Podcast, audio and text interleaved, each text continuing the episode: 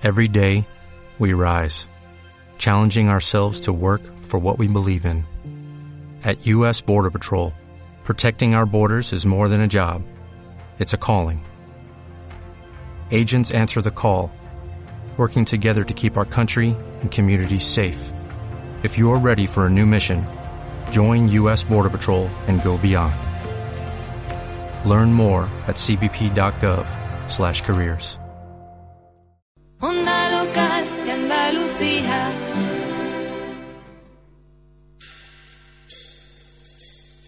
Europe on Air. Europe on Air. Europa por las ondas. Europa auf Sendung. Europe on Air. Por las ondas. Auf Sendung. Du, you, Yo ich y Europa. and Europe. Europe on Air. You, me and Europe.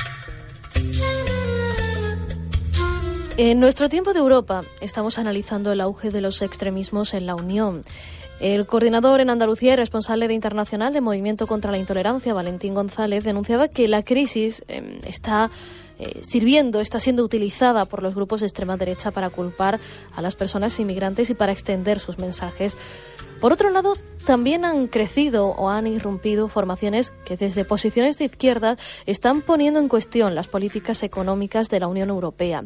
Es el caso de Syriza en Grecia o de Podemos en España, que han eh, conseguido canalizar y encauzar muchas de las protestas y malestar eh, de la ciudadanía en la calle. Pero ¿Podemos llamar extremistas a estas formaciones? Hoy hablamos de todo esto con Xavier Coller, que es catedrático de Sociología en la Universidad Pablo de Olavide. Señor Coller, bienvenido a la Onda Local de Andalucía. Muchísimas gracias por vuestra llamada. ¿Qué nos referimos con esto de extremismos? Desde el punto de vista de la sociología, eh, ¿qué podemos englobar aquí? Bueno, pues eh, generalmente se suele concebir como extremismo desde un punto de vista político y social a aquellas posiciones que, en fin, están un poco alejadas de lo que es comúnmente aceptado como mm, tolerable dentro de un sistema democrático, ¿vale? Por ejemplo, posturas extremadamente radicales que optan por medios de alcanzar el poder que no son los habitualmente aceptados, como la concurrencia a las elecciones, etcétera. Entonces, desde este punto de vista son eh, grupos extremos, pero también aquellos que presentan ideas ah, que no son comúnmente aceptadas y que supondrían cambios mm, importantes, de, o sea, cuya aceptación supondrían cambios importantes dentro de una sociedad, como por ejemplo, pues utilizar medios de vi- violentos para acceder a unos fines de- políticos determinados o el elaborar discursos de estigmatización de determinados grupos minoritarios o el provocar o el pretender eh, romper las estructuras democráticas de una sociedad, etcétera, etcétera. Esto son, es lo que solemos considerar como grupos extremistas. Eh, quizá lo que más preocupa ahora mismo en Europa son esas ideas eh, xenófobas, racistas que estamos escuchando, pues por ejemplo en Grecia con Amanecer Dorado.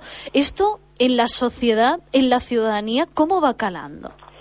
Bueno, en España tenemos una situación muy peculiar porque este tipo de discursos no suelen calar mucho, o al menos en las encuestas eh, no suelen verse muy reflejados y, por supuesto, no calan en las ideologías políticas o en los partidos políticos, para ser más exactos. Más allá de algunas a situaciones muy localizadas como partidos xenófobos del tipo Plataforma per Cataluña, que se ubica en Vic y que se ha extendido un poquito, o algunas otras manifestaciones, digamos, un poco más radicales. Pero más allá de eso, mm, en España el fenómeno de la xenofobia, eh, al menos en su vertiente pública, no es muy, muy manifiesto. Sí que es verdad que hay una cierta xenofobia latente, que está ahí en el plano del discurso de la, y, a veces la práctica cotidiana que emerge sobre todo en momentos de crisis económica, que es cuando suelen aparecer todas estas cosas, cuando cuando la sociedad funciona, eh, el dinero fluye, hay trabajo, hay empleo, eh, bueno, pues este, este, los- estos discursos xenófobos y de estigmatización del otro, pues están un poco más larvados, ¿vale? Porque la gente más o menos tiene trabajo, etcétera, etcétera.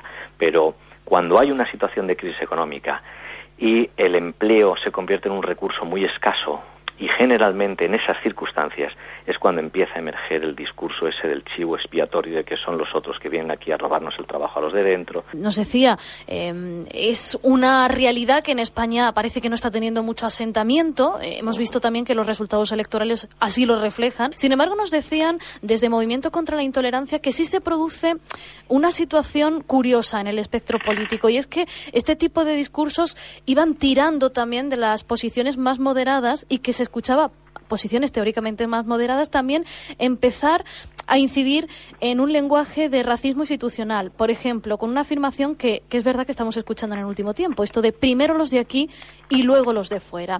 Eh, ¿Están cambiando también estos paradigmas en la ciudadanía? No, yo, mm, a ver, esto puede darse el caso en grupos muy, muy minoritarios y con muy poca relevancia política. Se oyen esos discursos, a veces los medios de comunicación ah, los, mm, digamos, amplifican, pero no creo que tengan una incidencia ni una relevancia en la población. Es cierto que ese discurso existe entre determinadas capas de la población, primero los de aquí y luego los de fuera. Y es cierto que hay algunos grupos muy minoritarios, muy radicales, generalmente de extrema derecha, que realizan acciones que mm, amplifican este discurso. Por ejemplo, el ir a distribuir comida entre los necesitados, pero solamente los de aquí y no los inmigrantes, ¿vale? que era una práctica que empezó a hacer también Amanecer Dorado en Grecia. Eh, efectivamente, efectivamente. Pero fíjate que se trata, en el caso de España, ¿eh? en Amanecer Dorado no sé, pero en el caso de España, fíjate que se trata de grupúsculos muy, muy minoritarios y muy, muy identificados. No es algo, no es algo uh, extendido. Eh, el ejemplo contrario mm, es el de Cáritas, que atiende a todos por igual. Es una organización privada de la sociedad civil, religiosa, pero que atiende a todos por igual. Y ese sí que es un ejemplo muy extendido, tanto por su incidencia como por su notoriedad. Entonces, el caso es que nos ocupa de, primer, ese discurso de primero los de aquí y luego los de fuera.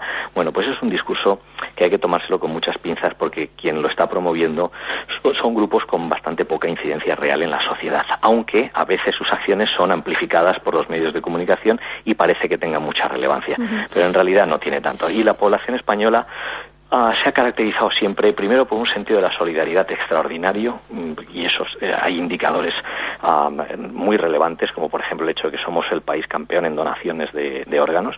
O sea, la población española es una población muy solidaria. ¿Y por qué? ¿Por qué a diferencia con Europa aquí, bueno, pues existe todavía ese, bueno, ese concepto y, esa solidaridad, y en otras partes de Europa sí que está eh, teniendo está cuajando más ese mensaje racista? Bueno, habría que buscar explicaciones, eh, habría que hacer trabajos de investigación sobre eso, pero a mí se me ocurre una explicación muy clara y es que, eh, querámoslo o no, la cultura católica está muy presente en nuestra sociedad y la cultura católica promueve este tipo de, de acciones solidarias o de cultura solidaria.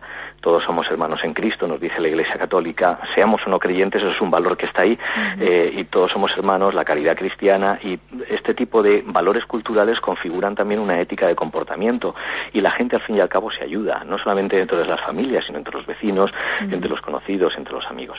Y yo creo que esto es uno de los factores que pueden explicar esa cultura de la solidaridad. Pero es que además hay otro elemento y es que la sociedad española también es muy tolerante en la medida en que mm, no le fastidie mucho, obviamente, pero es muy tolerante en el sentido de que, de que es una sociedad generalmente, ¿eh? aunque nos podemos encontrar con casos extraordinarios, pero generalmente es una sociedad tolerante en el sentido sentido de que hay personas que vienen de otras latitudes y se aceptan sus prácticas culturales más o menos, ¿eh? aunque repito que siempre puede haber ah, momentos de rechazo, como por ejemplo, sobre todo aquellos que son prácticas aquellas prácticas culturales que son más distantes, como por ejemplo el tener instalado una mezquita en un sitio, pero incluso aún en esos casos la tolerancia es bastante elevada en relación con lo que ocurre en otros países, en otras sociedades. Y puede tener algo que ver también el hecho de que España durante bueno diversos periodos ha sido también país emisor de, de migración. Bueno, eso es un elemento importantísimo. Nosotros hasta como quien dice, hasta, ayer, hasta ayer eh,